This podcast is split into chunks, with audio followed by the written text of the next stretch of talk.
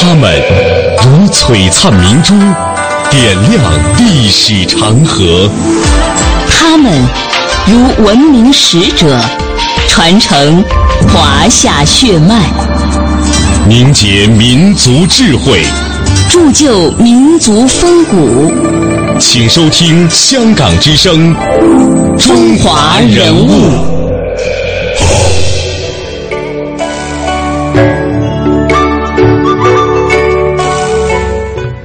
读中华人物，启迪智慧人生。大家好，我是郑博。大家好，我是君阳。今天的中华人物呢，我们将和大家继续走进大师张伯苓。我们先来简要的回顾一下我们今天这位主人公张伯苓先生。张伯苓生于天津，是中国著名的教育家、西方戏剧以及奥运会在东方的最早倡导者。他被誉之为是中国奥运第一人。他一生致力于教育救国，创立天津南开大学，为中华民族的振兴做出了巨大的贡献。那么，在今天的节目当中，我们将通过一些生动的故事，还原一个真实的张伯苓。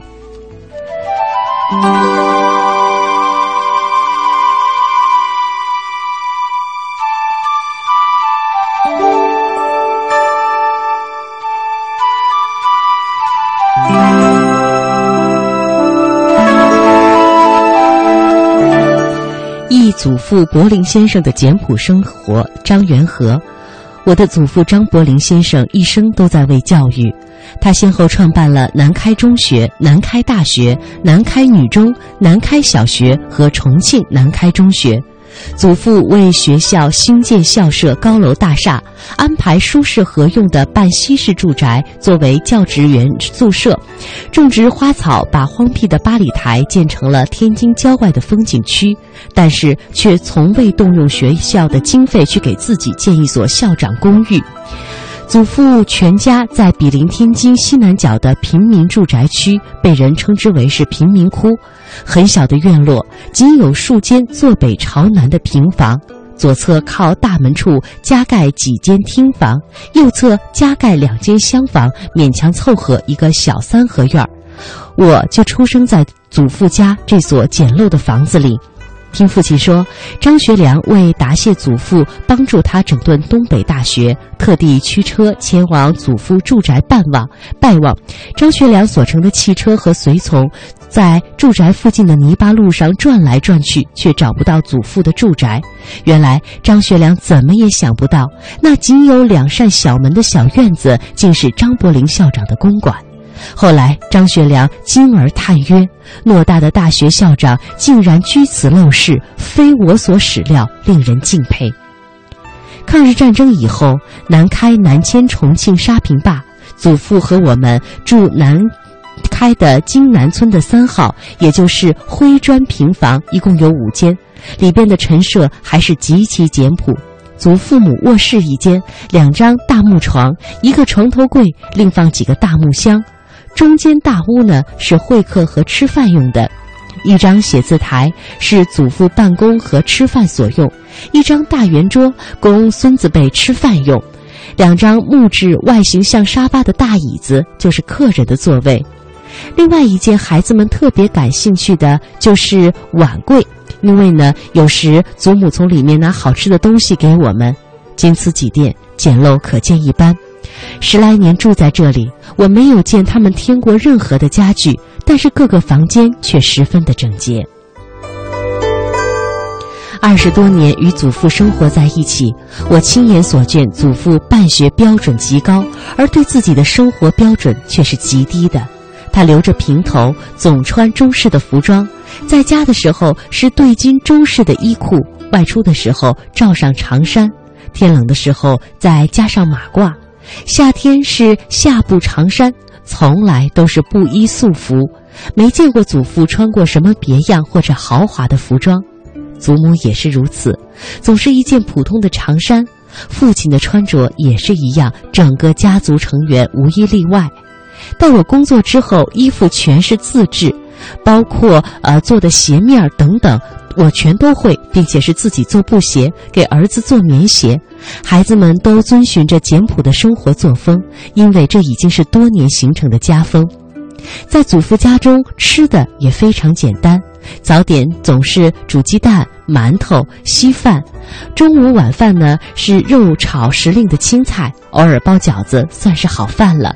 孩子们下午放学回来，奶奶总给一个馒头。冬天呢，就用铁叉支在客厅的客厅的壁炉上，烤成一个呃黄黄的馒头，剥了皮儿，脆着壳吃，非常的高兴。直到现在，留在记忆当中，还是那么的强烈和深刻。我们没有什么零食吃，因为从来没有这种习惯，所以长大以后，我也从来不给儿子吃零食。抗日战争胜利以后，回到了天津。当时呢，呃，杜建进市长他也是南开毕业的，他经常来家中探望祖父母，祖母呢也只是包一些呃饺子来款待市长而已。吃饺子、吃面条是不准备其他的菜的。祖父对钱财也是十分的淡漠，两袖清风。病逝后也没有留下什么积蓄，祖母生活清苦。周恩来总理有鉴于此，十分关心祖母的生活，送生活费给他。三年困难时期，周恩来总理还将自己的高干特需供给供给供应证呢，给了这个祖母来享用。可见这个周恩来总理对我家的关心。总的说来，祖父的一生是廉洁奉公的一生，是简朴克己的一生。可以说，这种品质是十分难能可贵的。他的高风亮节、内外一致、真诚诚恳的做人，博得了后人的尊敬。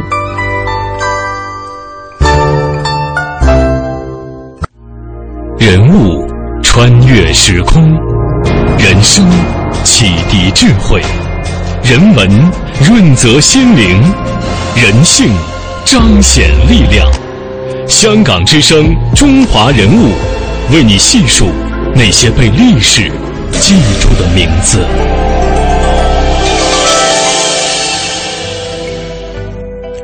接下来，我们再来通过一篇文章来走进张伯苓先生和南开的不解之缘。这是由南开大学历史学院教授侯杰写的《张伯苓永远的南开魂》。曹禺先生曾经说过：“知中国者，必知天津；知天津者，必知八里台；知八里台者，必知南开。南开是天津的风景，是天津的骄傲，而南开人骄傲的是南开的精神与灵魂。”从一八九八年南开中学前身严氏家塾的六个学生，到一九四八年的包含大中女小于五部，在校生达四千余人的一代名校，南开的发展是超常规的。考虑到这几十年间战乱频仍，政治环境相当之恶劣，张伯苓竟能开创如此辉煌的事业，后人很难不深表敬佩。这段话是北大的陈平原教授在中国大学史讲里一篇名为《教育史上的奇迹：阅读南开》文章中的所语。张伯苓他用风风雨雨的生命历程，矢志不渝的追求南开乃至中国教育事业的更高境界。他一生有数次步入仕途的机会，可以任市长，可以任部长，但从不为利禄所动。谨守南开，以允公允能、日新月异为校训。他希望后辈无论何时何处都要一致为公。他自己率先垂范，树立楷模。他说：“南开精神不可变，一致为公始终不渝。”余敢断言，将来能做事、能以南开精神成功者，即“为公”二字。据时人说，南开创建之初啊，十分的艰难。张伯苓先生这位中国人真特别。北平许多学校正在欠薪欠得一塌糊涂，政府学校就要关门了。这位张伯苓先生有什么本事，却要在这个时候来办一所私立大学？这不是自己对自己开玩笑吗？且看他将来如何吧。费正清在《伟大的中国革命（一八零零到一九八五）》一书当中也说过，南开大学所取得的成就，主要是靠中国人的自力更生。作为私立大学，南开的经费主要是来自于社会的捐款。为了理想，张伯苓甚至向军阀、向官僚、向政客募钱。他坚持：我虽然有时向人家求见捐钱，被其挡价，有辱于脸面，但我们不是乞丐，仍为兴学而做，并不觉难堪。在张伯苓看来，用粪水也能浇灌出美丽的鲜花。南开学校的经费基础原本就很薄弱，同其他的国立教会大学不可同日而语。在抗日战争中，又因主张抗日而为国蒙难，内迁西南。改为公立大学之后，南开人就是继承着老校长铸造的踏实、抗争、奋进的校魂，有着厚重的学术底蕴，向着更高的目标前行。天津六百年城市艰辛的历程，南开奋进的步履，无限怅惘，无限感慨。人物穿越时空。人生启迪智慧，人文润泽心灵，人性彰显力量。香港之声，中华人物，为你细数那些被历史记住的名字。忆公公柏林公徐安贵，我和公公张柏林共同生活七年。与婆婆王夫人共同生活了十六年，许多事情是我亲眼目睹、亲耳所闻。我的婆婆王夫人和柏林公结婚五十五年，从未红脸拌嘴。他们相敬如宾，举案齐眉，白头偕老。王夫人之父是教师，王夫人兄妹三人家道中等。到了二十二岁，有媒人登门给柏林公提亲，于是亲事很快就定了下来。大喜之日，王夫人一下轿，在红盖头下面偷偷见到了柏林公一双大脚。她想，大脚是立地之根本。揭开红盖头，又偷偷看见柏林公身材魁梧，眉宇之间大有壮志凌云之气概。王夫人心中暗喜，他与我说：“当时啊，他就认为柏林公是一个有志气的顶天立地的男子汉，他也有终身依靠了。”一八九八年，柏林公离开海军投身教育，许多人极力的反对，唯独王夫人坚决支持。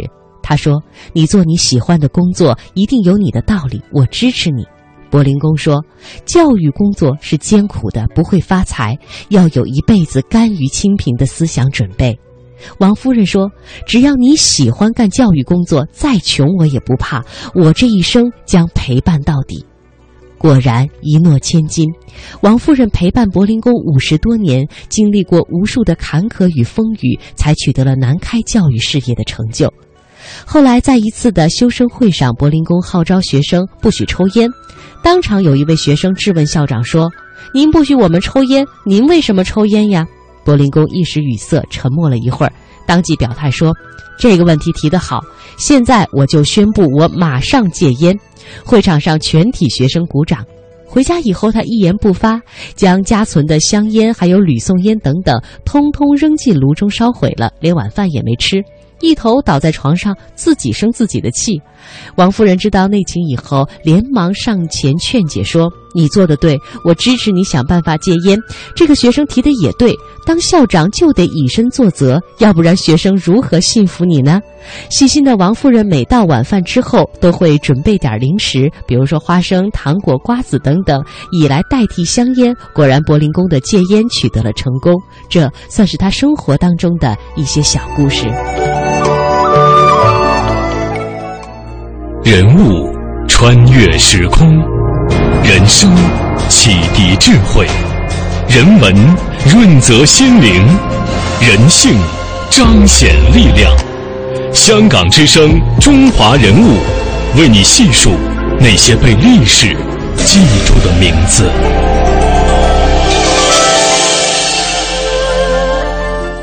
接下来，我来为您讲述张伯苓先生与周恩来的友谊。周恩来与张伯苓交往近四十年，于私是师生情谊，于公属团结统战的范畴。周恩来一九一三年暑假考入到南开中学，在校的时候，他是个品学兼优的学生，又很有社会活动能力。对于这样一个学生，不能不在校长张伯苓的心目当中留下深刻的印象。在当时那种世态炎凉的社会当中，张伯苓不因周恩来的清贫而漠然视之，相反，他很赏识关怀周恩来。他免去了周恩来的学费、书费、住宿费，让周恩来业余帮助学校做一些抄写、刻字的杂事。周恩来常到他的家中去，师生俩经常进行长时间的谈话，内容涉及社会问题和国家大事。周恩来于一九一七年六月中学毕业之后，在日本留学一年多。俄国发生十月革命之后，他接触了新思潮。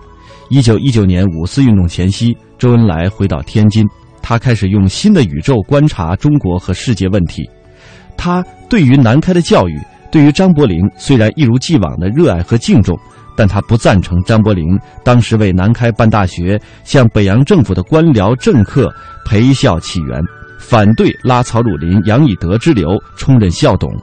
他在给南开呃留日同学会的信中公开披露，呃公开批评张伯苓上述的做法，也公开批评南开教育的弊端。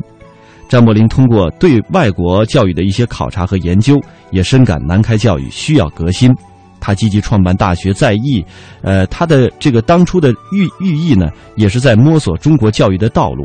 于是，在一九一九年的九月，南开大学成立，张伯苓准予周恩来免试入文科学习。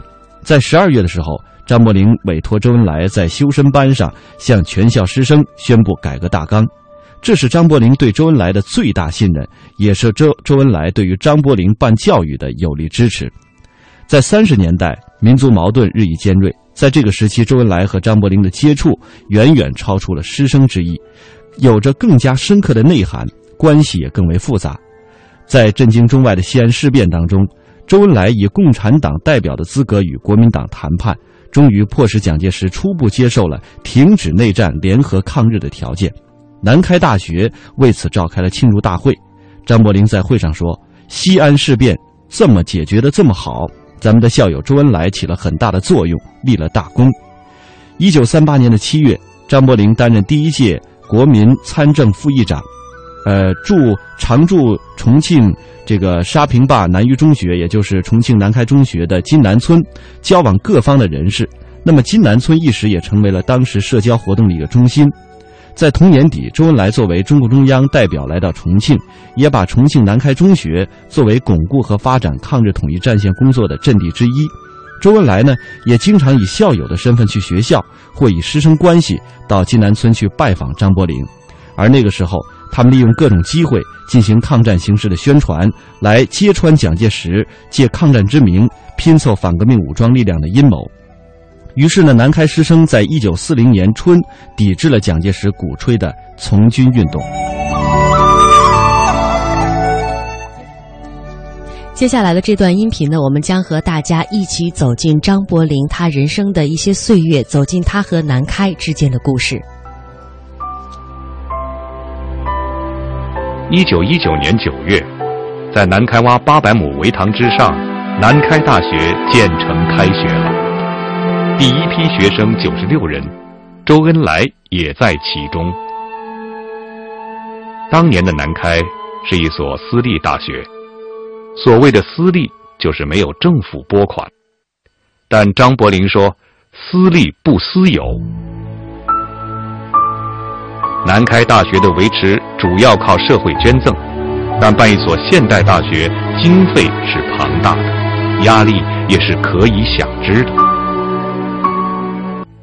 在民国教育史上，最大的奇迹不是北大清华，也不是燕京大学，呃，金陵大学，呃，不是这些。为什么呢？经费支持，民间私立大学纯粹靠自己来募款，来走出一条路，逐渐逐渐从一个小的学校走成这么大的教育集团，教育水平迅速的提升，这是奇迹。更重要的是，在轮回教育风波以后的四年里。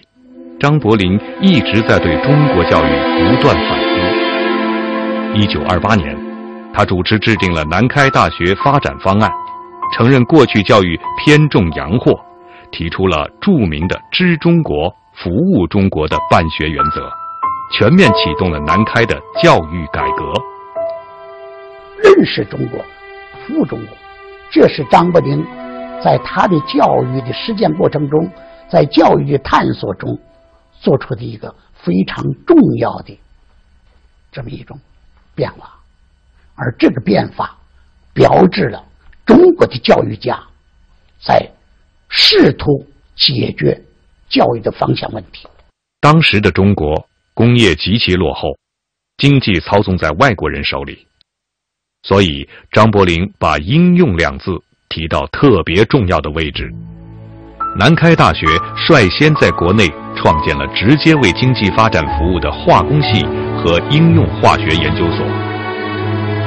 天津市的资本，他要邀请外国人来建硫酸厂，南开大学的化工系说：“我们给你办。”所以就比用跟外国人承包来办一半的费用，啊，建立起一个年产五万吨硫酸的硫酸厂，啊，所以这样子可以看到啊，张伯苓的办教育的思想，啊，在那个时候已经有了产学研一体化的啊办学实体的思想了，所以他这样思想是走在我们中国许多人的前面的。南开与天津的民族工业紧密结合，结束中国不能制造硫酸的历史，其意义深远。南开大学化工系建立了硫酸厂以后，天津市就成为我们国内第一个酸碱盐都有的一个化工重镇，所以天津市成为我们国家最早的化工重镇之一，也有张伯苓的思想有关系。张伯苓的教育有关系。一九二七年，张伯苓在南开创立了全国第一个经济研究所。当时在《大公报》上，他们办了一个《经济周刊》，发表好多关于中国经济的文章。我在大学就喜欢看《大公报》，经常读这个《经济周刊》的文章，所以以后我到南开来，同这个刊物是很有关系的。经济研究所，它是呃教学科研合一，他们研究的课题也都是研究中国的问题，呃，譬如编天津物价指数了，南开指数就研究物价指数，物价的变化的规律。当时就中国是没有一套这个呃呃经济统计数字的，国外的人研究中国的经济是要依据南开的这些经济统计来做研究的，所以它非常重要。同年年底，在九一八事变前四年，张伯苓又发起成立南开大学东北研究所。南开大学培养的学生适应了社会需要，化工系的毕业生每人都有选择两三个职业的机会，商科学生还没毕业就应聘一空。南开还造就了众多高端人才。一九四八年推选首届中央研究院院士，南开就占了全国的八分之一。至今，南开师生中当上中外院士的就有六十人之多。在今天的节目当中呢，我们集中为大家介绍了张伯苓先生的一些故事，比如说他生活当中的节俭，呃，他创办南开的故事，呃，那回顾他的一生，他给我们大家留下了哪些宝贵的财富呢？接下来的这段音频，我们一起来了解。一九五一年，开创南开奇迹，掌管庞大而卓有声誉的南开学校教育集团的张伯苓。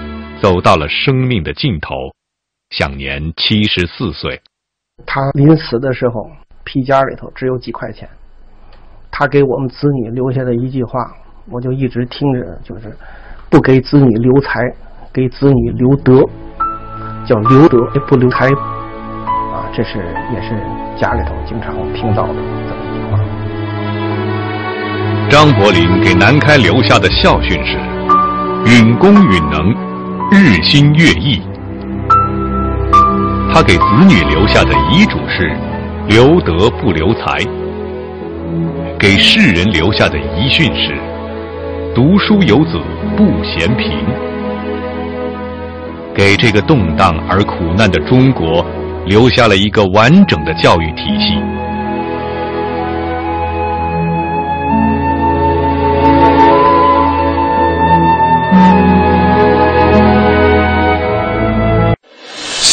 华夏五千年，英才辈出；激扬文字，书写风流；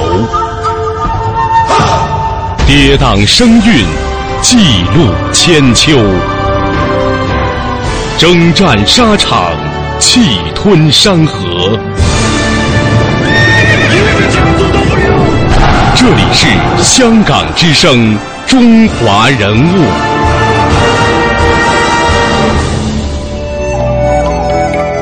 以上就是今天中华人物的全部内容，感谢各位的收听，我们下期节目再会。再会。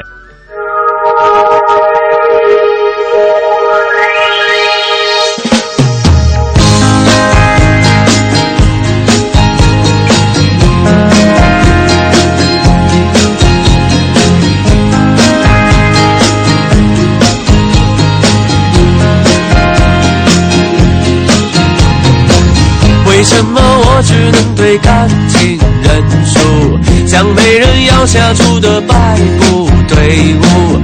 当别人一脚得到胜利的欢呼，我正要面临红牌，默默的退出。是不是我信仰的绅士风度，像老外看不懂的中国功夫？其实我柔情要比长城还坚固。只等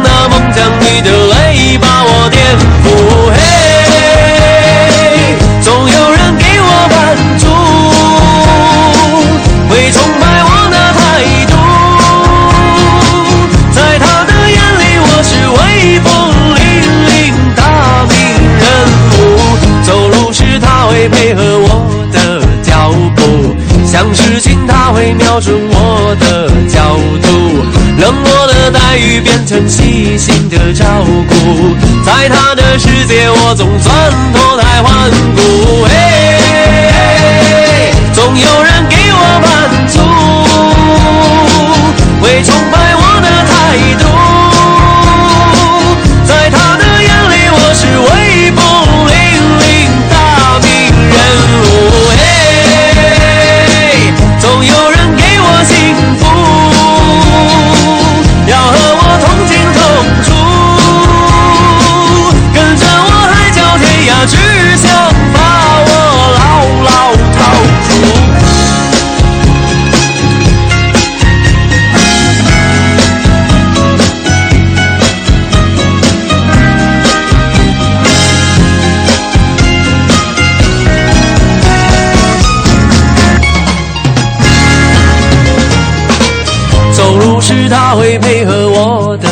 脚步，像事情他会瞄准我的角度，冷漠的待遇变成细心的照顾，在他的世界我总算脱胎换骨。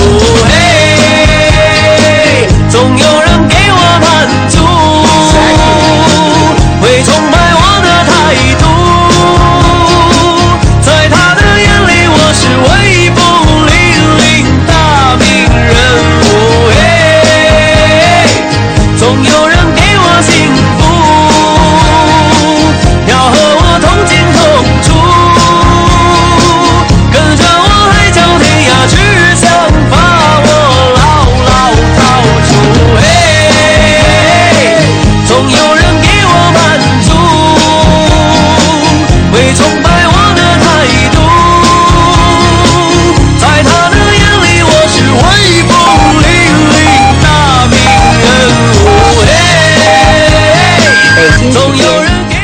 点整。